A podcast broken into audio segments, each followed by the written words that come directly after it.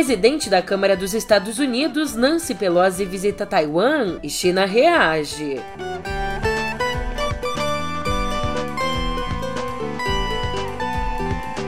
Já aqui no Brasil, órgãos de inteligência suspeitam de ataques no 7 de setembro.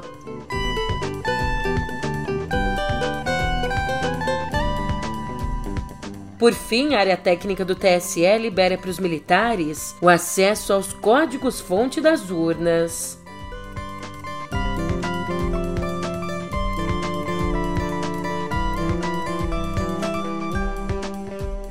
Um ótimo dia, uma ótima tarde, uma ótima noite para você. Eu sou a Julia Keck e vem cá. Como é que você tá, hein? Nessa quarta, dia 3 de agosto, a temperatura sobe. E ó que eu nem tô falando aqui do tempo. Calma lá, eu já te explico isso direitinho no pé do ouvido.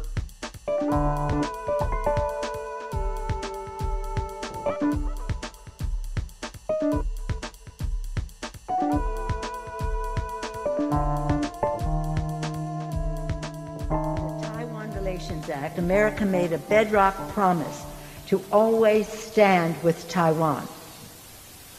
And on this strong foundation, we have built a thriving partnership grounded in our shared values of self government and self determination, focused on our mutual security interests in the region and across the world, committed to the economic ties that power prosperity A gente começa o nosso papo olhando lá para fora, porque tem dado o que falar a visita da presidente da Câmara dos Estados Unidos, a democrata Nancy Pelosi, a Taiwan. E junto com ela também foi uma comitiva de parlamentares. E ó, só para você ter uma ideia aqui, em resposta ao desembarque dela na capital, em Taipei, a China colocou suas forças militares em alerta e iniciou exercícios com munição verdadeira nas águas em torno de Taiwan. E essa visita acontece mesmo com a Casa Branca aconselhando Nancy a evitar a escala em Taiwan durante a viagem pela Ásia. E os recados não são poucos. Na semana passada, o presidente chinês Xi Jinping mandou um recado a Washington para que os americanos não brincassem com fogo. É, não brincassem com fogo nas palavras dele na relação com Taiwan. E mesmo assim, mesmo com todo esse cenário conturbado, Pelosi disse ao chegar em Taipei que a visita, abre aspas, reafirma o apoio inabalável dos Estados Unidos à vibrante democracia da ilha. Enquanto isso, é claro, o Ministério da Defesa taiwanês disse estar acompanhando com atenção as manobras militares chinesas.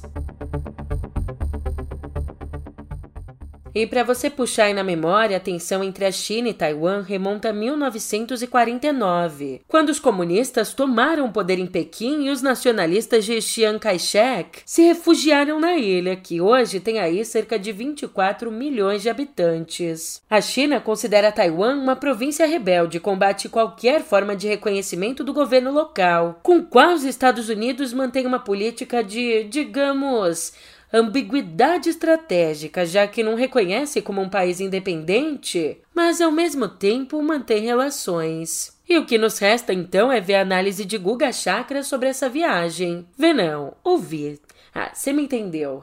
Olha, foi uma decisão da Nancy Pelosi, unicamente uma decisão da presidente da Câmara dos Deputados dos Estados Unidos. Essa viagem dela não é do interesse sequer do governo do Joe Biden, que era contrário à viagem, mas como ela é a chefe do legislativo e o Biden controla o executivo, tem a questão de divisão de poderes, assim como no Brasil, o Biden não podia proibir essa viagem da Nancy Pelosi nesse momento. É uma viagem que não traz benefício algum, que apenas serve para acirrar os ânimos ali é, em Taiwan, envolvendo Estados Unidos, China é, e Taiwan, dá argumentos para o regime de Pequim é, voltar com uma narrativa mais agressiva em relação à reunificação, lembrando que a China considera Taiwan uma província rebelde, só para deixar claro,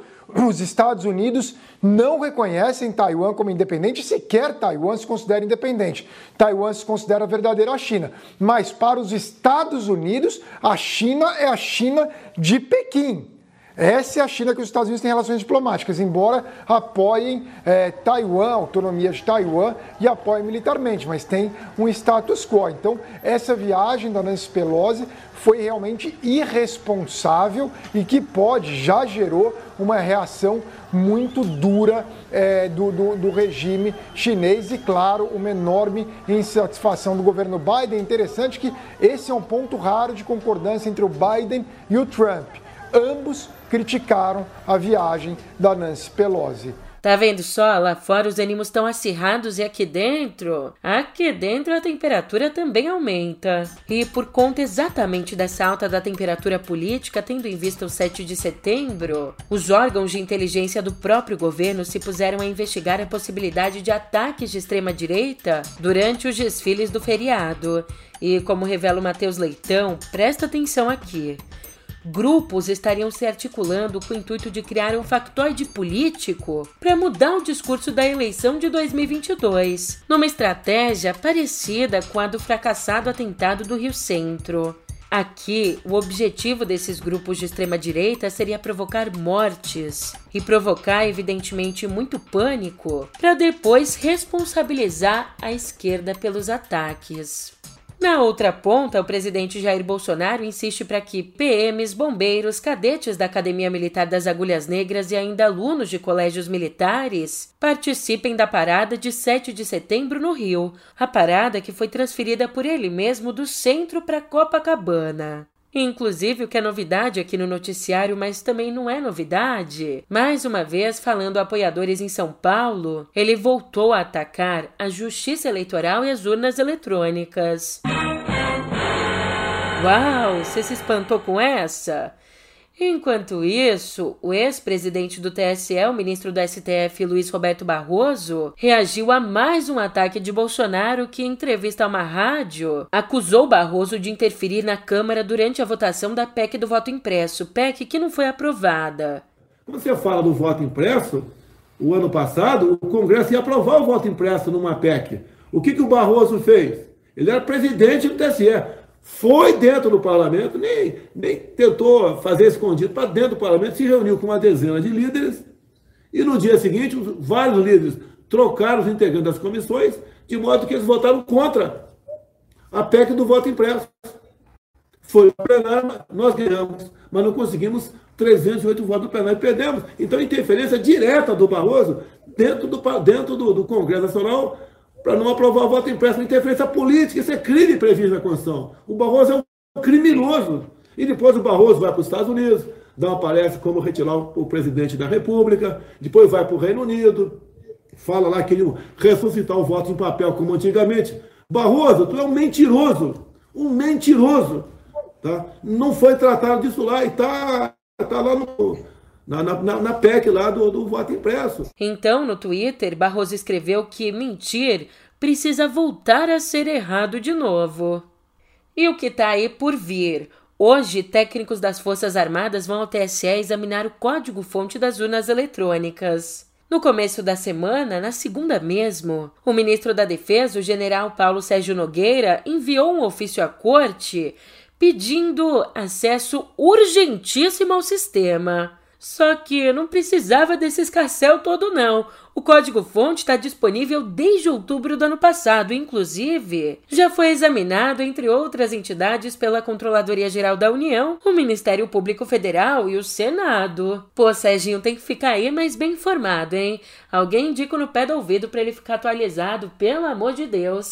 E ainda sobre o que está rolando em Brasília, as mais de 660 mil assinaturas no Manifesto em Defesa da Democracia lançado pela Faculdade de Direito da USP, bem, todas essas assinaturas continuam incomodando o Planalto. Ontem, Bolsonaro chamou aqueles que assinaram a carta de caras de pau e sem caráter. Olha quem assinou as listas: banqueiros. Banqueiros estão contra o Pix. Artistas que foram desmamados na Lei Rouanet. Olha os perfis dos políticos. Só o Brasil, onde gente do Partido Comunista do Brasil defende democracia. Veja as relações do PCdoB com a Coreia do Norte. Veja o que esse pessoal de esquerda aí que assinou o Manifesto para a Democracia, o que eles falam de Cuba. Esse pessoal aqui assina esse manifesto, cara de pau, sem caráter. Não vou falar os adjetivos aqui porque eu sou uma pessoa bastante é, educada. Vem cá, já que é assim, somos todos caras de madeira, né? Emendando uma outra pergunta, será que sem caráteres Denil democrata? Ai, ai, é cada uma que eu vou te contar. E veja só, Bolsonaro afirma que quem assinou defende o regime político em Cuba. E ele afirma isso por mais que a carta seja assinada por empresários e banqueiros. E eu juro para você que se eu tivesse milho aqui em casa eu já tava estourando para assistir, ó que delícia, com uma pipoquinha sentada na primeira fileira. Essa guerra de braço entre a mão invisível do mercado e o fantasma do comunismo. Valha-me Deus, hein? Aí, como nosso papo ainda está sendo pautado pela Carta em Defesa da Democracia, eu te pergunto mais uma coisinha. Você já é um assinante por Mundo Meio? Quem assina, além de ajudar o nosso jornalismo, também tem acesso a uma série de conteúdos incríveis, incluindo o Meio Político, uma newsletter de análise política purinha. E o Meio Político chega toda quarta aos assinantes às 11 da manhã e na edição de hoje o cientista político Carlos Melo, do INSPER, analisa o impacto eleitoral das cartas em defesa da democracia e também o impacto eleitoral da adesão de setores empresariais e financeiros ao movimento. Ainda ele alerta que o bolsonarismo, caso seja derrotado nas urnas ou outras vertentes da extrema-direita, podem ressurgir fácil fácil se os novos governantes não apresentarem uma visão de futuro que acalme o mal-estar pós-pandêmico. Se ficou curioso para ler? Então clica no link que eu deixei na descrição do episódio. Voltando ao noticiário, as peças se movem no xadrez eleitoral. O PT do Rio de Janeiro propôs ontem romper a aliança em torno da candidatura do deputado Marcelo Freixo ao governo do estado. E o motivo é a vaga para disputar o Senado pela coligação. Sendo o melhor colocado nas pesquisas, o deputado Alessandro Molon reivindica esse posto, enquanto os petistas querem o presidente da Alerj, o André Ceciliano. E depois do anúncio da proposta de ruptura, Molon pediu bom senso ao PT fluminense. Essa aliança havia sido costurada pessoalmente pelo ex-presidente Lula, com Freixo trocando o pessoal pelo PSB para concorrer ao governo. E o PP, o principal partido do Centrão, ao mesmo tempo em que esconde no Nordeste a ligação com Bolsonaro, também cancelou o apoio ao petista Camilo Santana no Ceará e vetou alianças regionais com o PT. Já a senadora Simone Tebet confirmou ontem a colega Mara Gabrilli como candidata a vice-presidente na chapa. E já com um pezinho fora da candidatura ao Planalto, um pezinho não, eu não sei quanto ele calça, mas com um pé fora da candidatura ao Planalto, o deputado André Janones foi cassado junto com toda a bancada mineira do Avante pelo TRE de Minas. O tribunal aceitou uma denúncia do Ministério Público Eleitoral de que a legenda fraudou a cota de candidatas mulheres nas eleições de 2018. Então, com a decisão da qual cabe recurso ao TSE, Janones e os colegas dele ficam inelegíveis.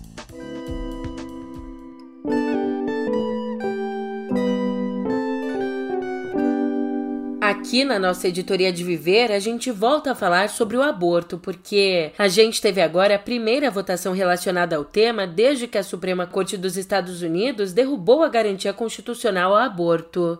E nessa votação, surpreendentemente, os eleitores do conservador estado do Kansas rejeitaram uma emenda à Constituição estadual banindo a prática. Os votos ainda estão sendo contados, mas as projeções mostram que não tem mais jeito. A vitória do não ao banimento não pode mais ser revertida. Então, com isso, o aborto continua a ser legal no Kansas até a 22 segunda semana de gestação.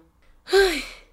E se a gente respirou fundo aliviado, Calma, lá vem as más notícias. E essa aqui é das pesadas. A pesquisa Datafolha mostrou que um em cada três brasileiros não tiveram comida suficiente para alimentar a própria família nos últimos meses. A gente fala em crise, em dificuldade financeira, Mas é muito para além disso. Aqui a gente está falando em fome. E ainda 17% dos entrevistados disseram ter vendido algum bem ou algum objeto de valor para comprar alimentos ou itens básicos de supermercado. E veja, entre os que alegam que faltou comida na mesa, os maiores percentuais ficam com as mulheres, com as famílias com renda de até dois salários mínimos, com os pretos autodeclarados e também com moradores do Nordeste. E de acordo com o segundo inquérito sobre insegurança alimentar no contexto da pandemia, um levantamento divulgado em junho, 33 milhões de pessoas passam fome no Brasil. Isso aqui não é normal.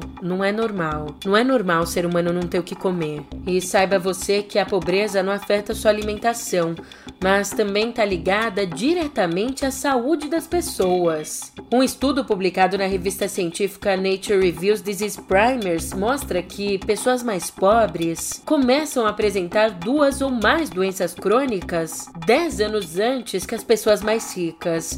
A pesquisa foi realizada por cientistas de nove países, incluindo o Brasil, e segundo eles, abre aspas, a pobreza e as dificuldades socioeconômicas influenciam diferentes aspectos da vida dos indivíduos, sendo consideradas as causas das causas da situação de saúde. Fecha aspas. E ainda o trabalho aponta que existem mais chances de multimorbidades em grupos menos escolarizados e moradores de áreas mais pobres.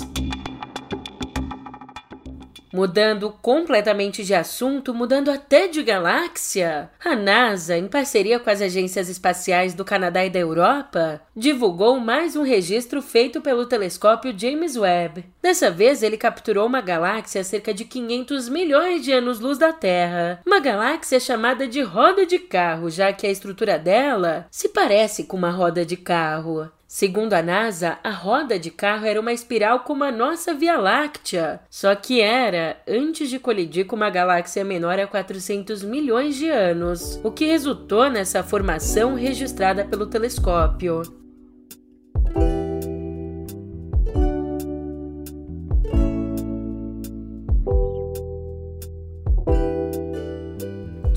Paradiso Gastei o italiano, vai. Até mereço que você compartilhe o episódio, pô. 12 years ago, master filmmaker Giuseppe Tornatore won the Academy Award for Cinema Paradiso. This year, he's unveiling a new version of his beloved film in stereo for the first time, featuring 51 minutes of never before seen footage.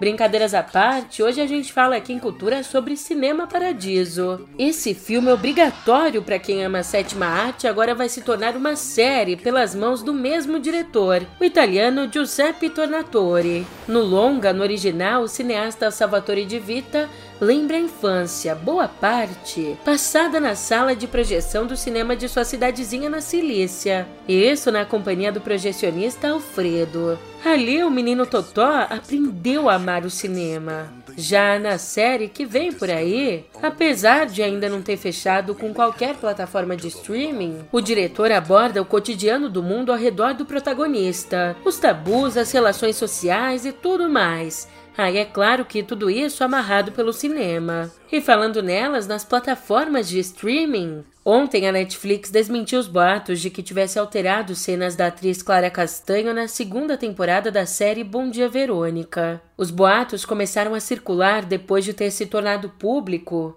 que Clara foi vítima de um estupro, engravidou e entregou o bebê para adoção.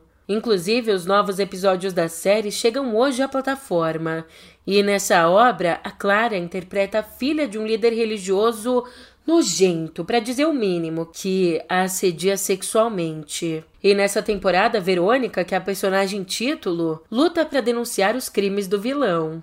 Se não tivesse morrido em 2010, o escritor português José Saramago completaria 100 anos em novembro. E para celebrar o único autor de língua portuguesa a ganhar o Nobel de Literatura, em 1998, o Arquivo Nacional Torre do inaugurou a exposição José Saramago e os Documentos do Diabo. Entre as peças inéditas expostas está uma carta que ele escreveu em 1973 para a filha Violante então presa pela ditadura salazarista.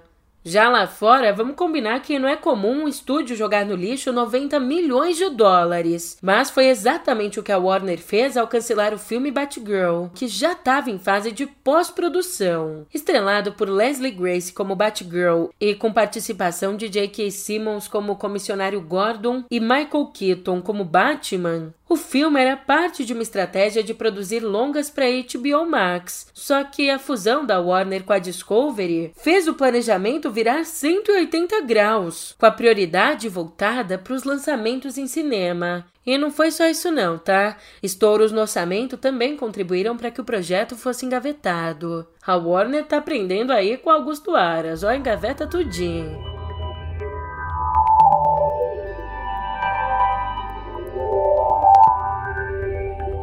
A gente teve a pandemia e você sabe, não foi fácil para ninguém.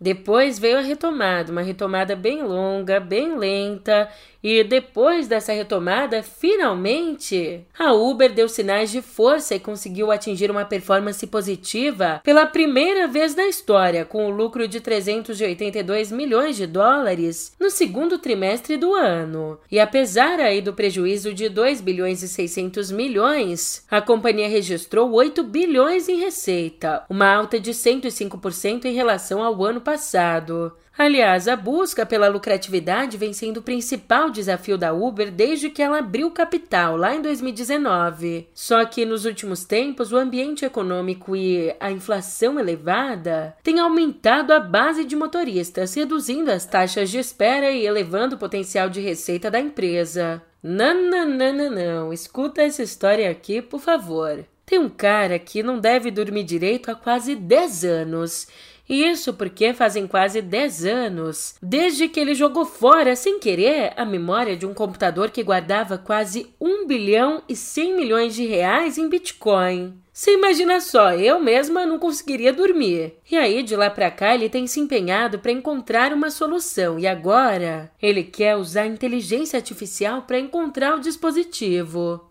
Bem, lá em 2013, enquanto limpava o escritório, o britânico James Howell jogou fora um disco rígido do laptop que continha uma carteira digital com 8 mil criptomoedas. Daí, ainda hoje, Howell tenta uma autorização para escavar o depósito de lixo no qual ele acredita que o HD está, em Newport, no país de Gales. E a ideia aqui é usar a inteligência artificial para operar um braço mecânico filtrar o lixo e depois separá-lo. Mas esse pedido do britânico vem sendo negado por risco de danos ambientais. E vamos ser sinceros, enquanto ele chora, a gente sorri, porque hoje é quarta-feira, metade da semana já foi, e eu te encontro aqui para enfrentar o restinho dela. Que delícia! Até amanhã. E malandro é malandro, mané, mané. Pode escrever malandro,